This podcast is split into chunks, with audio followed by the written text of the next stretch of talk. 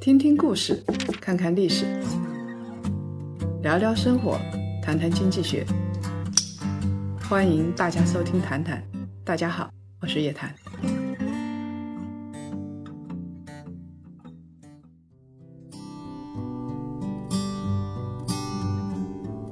少说废话，不说假话，聪明人一起说人话，独立思考，理性投资，拒绝被洗脑。欢迎大家继续收听由叶檀财经和喜马拉雅共同推出的《谈谈》。在开始的时候，我们还是一如既往做一个广告。谈书的第二季已经全部完成了，财经女侠的二十堂投资实战课已经在我们的微信公众号和喜马拉雅同步上线了。我们选取了全球十位成功的交易大师。坚持说人话、办实事，大家一起不上当。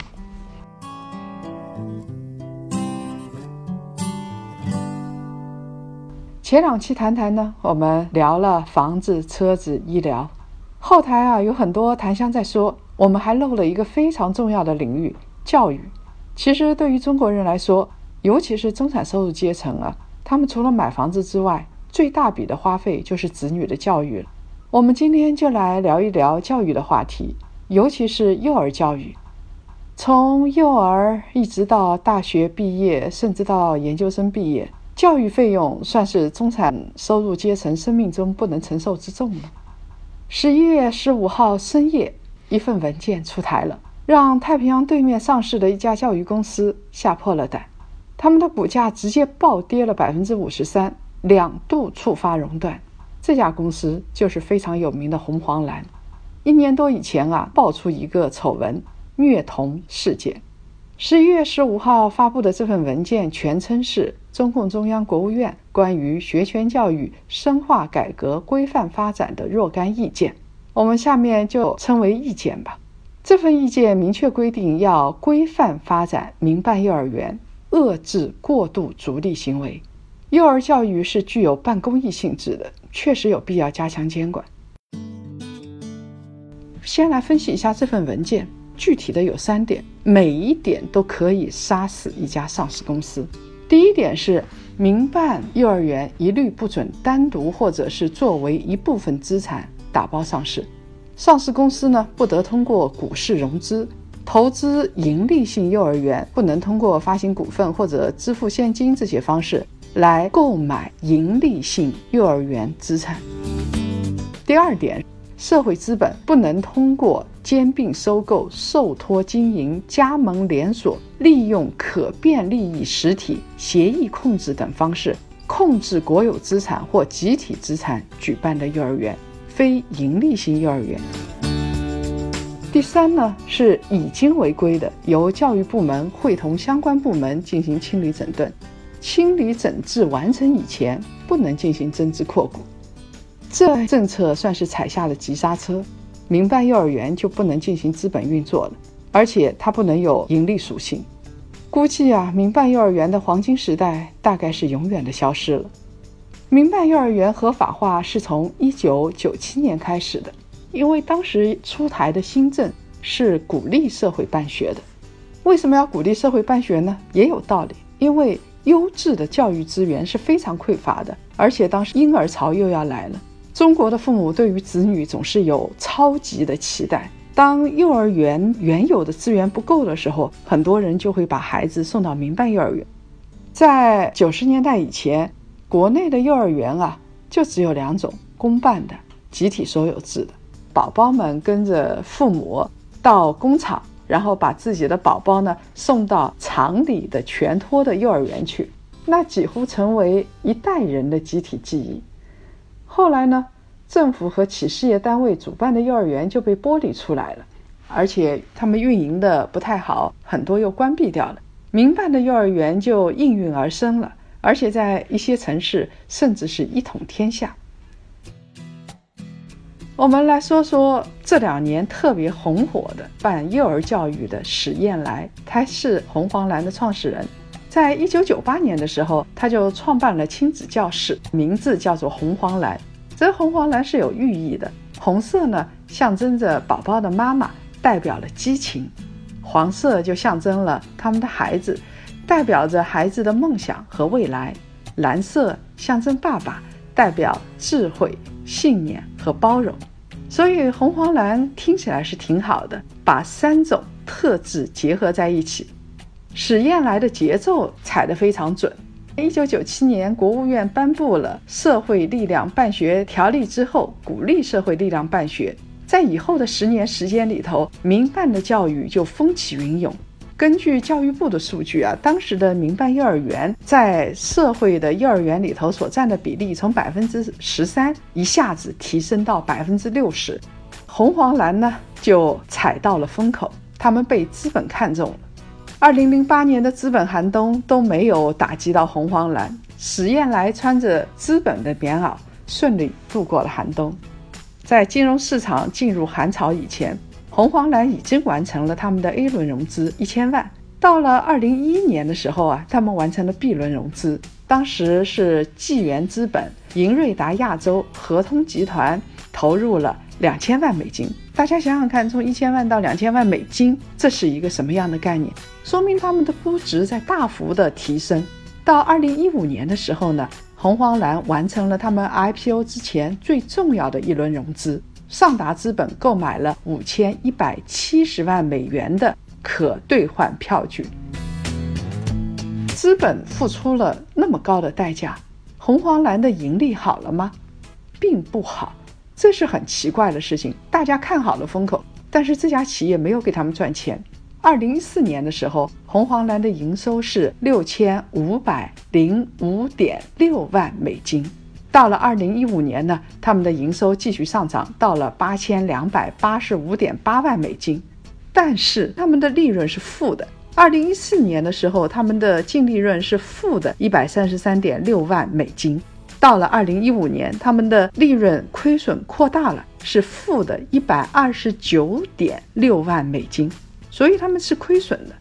二零一五年，他们要冲击上市，一度试水电商，想要冲击营业额，后来被叫停了。在二零一六年的时候，为了确保上市，为了保证有漂亮的财务数据，红黄蓝进行了一次上市冲刺。他们真的很有勇气，无所畏惧啊！为了做大利润，红黄蓝呢选择走一条路是轻资产高利润，用加盟的模式来做。所以到了二零一六年，加盟的幼儿园一下子就扩张了百分之四十六。这一年他们扭亏为盈，在下表示佩服的很。二零一六年，红黄蓝的营收是一点零八亿美金。二零一七年上半年呢是六千四百三十三点八万美金，而且净利润看起来数字也挺漂亮。二零一六年的时候净利润是五百八十八点七万美金，到了二零一七年的上半年就有四百九十万美金，看起来民办幼儿园是一个风口，而且是大赚特赚。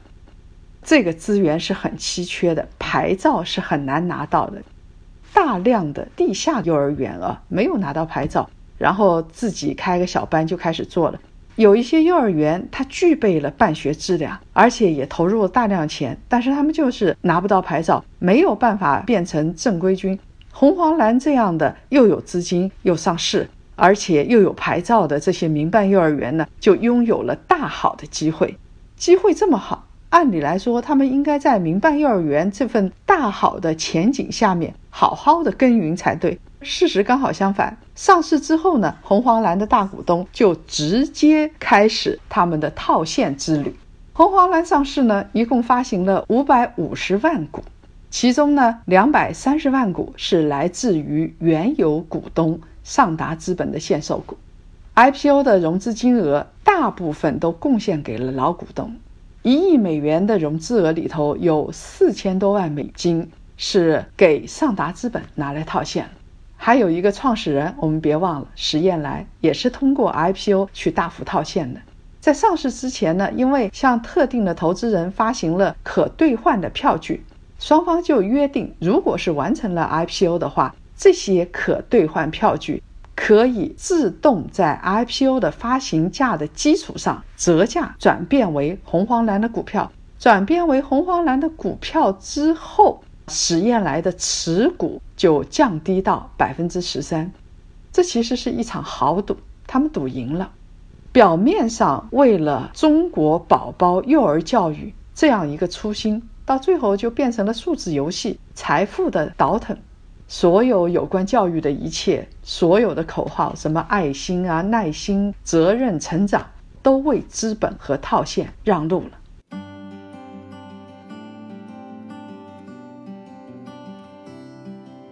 正是因为他们背离了初心，所以他们的好运慢慢也就到了终点。上市大概一年的时间，虐童事件就曝光了。二零一七年十一月二十二号。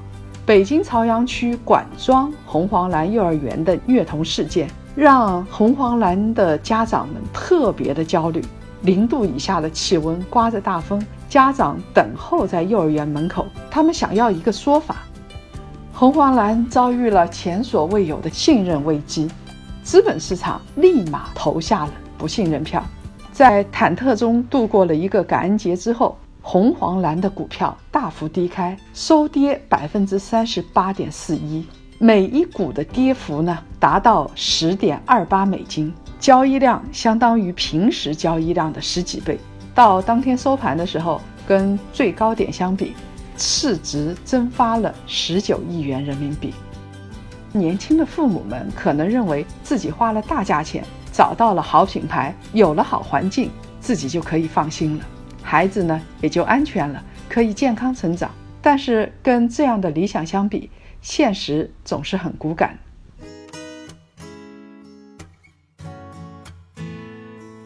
有时候我们花了钱，还是当了猪头山。原因在什么地方呢？因为资源稀缺，因为监管跟不上。不要让孩子输在起跑线上，所以从幼儿园开始就要去给宝宝找好的幼儿园，这是一项极其艰难的工作。民办幼教教师的增长啊，根本就跟不上幼儿园的扩张步伐。优质的幼儿园的老师非常的稀缺，按照标准啊，全日制的幼儿园教职工跟宝宝的比例啊是一比五到一比七之间。但是呢，现实是老师太少，宝宝太多。二零一六年的时候啊，中国的幼教职工的数量是三百八十多万，师生比是一比十二。如果要到一比七呢，中国还需要增加二百四十九万人左右。这个任务实在是太重了。全国幼儿教师学历主要是专科。大概是占了总数的百分之五十六点三七，而且我们知道，宝宝的老师她都是女孩子，读个大专当个幼教，觉得挺好的。有百分之二十二点四的老师只有高中和高中以下文凭，专科的老师大概在一线城市、二线城市比较多，主要是集中在北京和上海这样的大城市。在二零一六年以前啊。幼教专业毕业的学生，他们一毕业就能够拿到教师资格证，所以呢，很多女孩子她去读幼教混日子，当个中专生，三年就毕业，基本上不会再去读三年全日制的大专，因为他们觉得是浪费时间啊。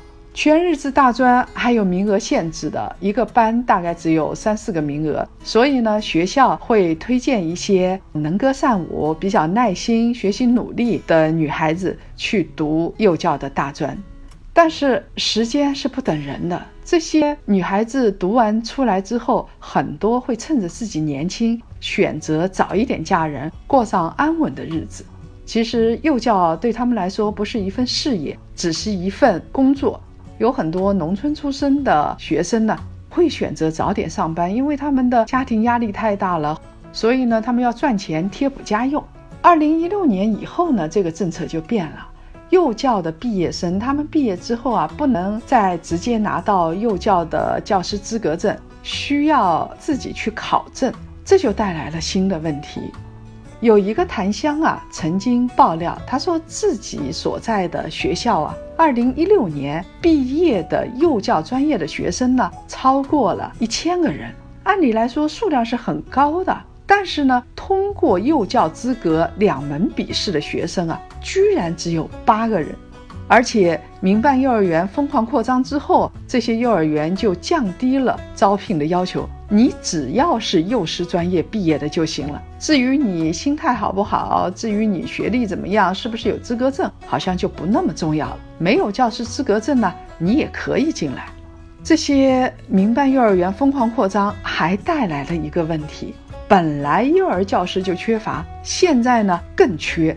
因为幼儿园多了，所以每个老师都是超负荷工作，工作八到十个小时啊是常态。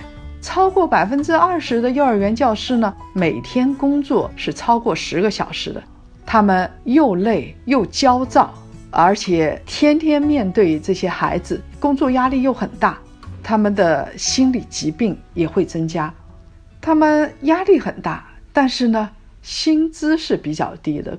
跟涨上天的那些幼儿园学费相比呀，完全不能相提并论。